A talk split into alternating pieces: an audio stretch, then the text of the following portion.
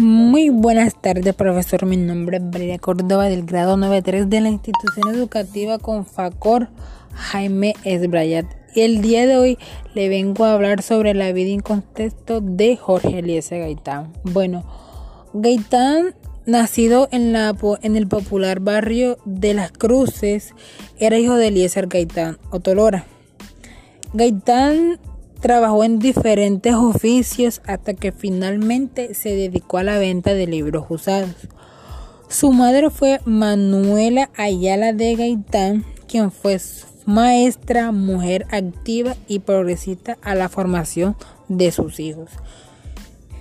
La familia Gaitán tuvieron seis hijos, siendo Jorge Eliese el mayor de todos ellos. Debido a las dificultades económicas, Gaitán se trasladó a vivir al barrio Egipto de Bogotá a sus 12 años de edad, ya que su madre, quien inició en las primeras letras, terminó sus estudios ingresado al colegio de Simón Araujo. Gaitán se graduó a finales del año de 1919 en el Colegio Martín Restrepo Mejía. En febrero de 1920 ingresó a la Facultad de Derecho y Ciencias Políticas, dedicó cuatro años de estudios y obtuvo un título de abogado por su importancia incontrovertida tesis. También Gaitán participó en la política apoyando la candidatura del poeta Guillermo Valencia en 1918 y en marzo de 1919 manifestó contra Marco Fidel Suárez. Gaitán fue elegido para la Asamblea de Cundinamarca entre los años 1924 y 1925 y se desempeñó como un profesional en la política. Gaitán regresó al país en 1928 y fue elegido como representante de la Cámara en marzo manifestó contra la corrupción administrativa y visitó las bananeras.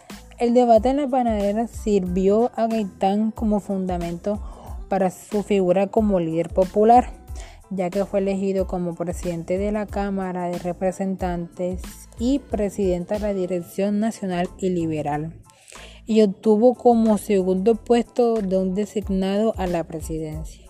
Gaitán presentó cargos como ministro del Trabajo, Higiene y Precisión Social de Colombia en 1943 y 1944. También como ministro de Educación de Colombia en 1940 a 1941 y ministro a la Cámara de Representantes de Colombia en 1929 y 1934. Nació el 23 de enero de 1900 98 en Bogotá. Su partido político es liberal. Su esposa es Amparo Jaramillo. Estudió, también estudió Sapiencia Universal en la Universidad de Roma en 1926 y en la Universidad Nacional de Colombia en 1924.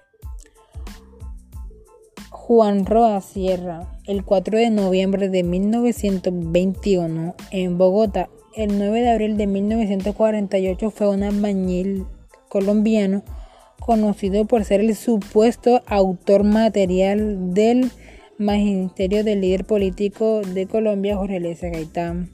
El 9 de abril de 1948 en el centro de Bogotá.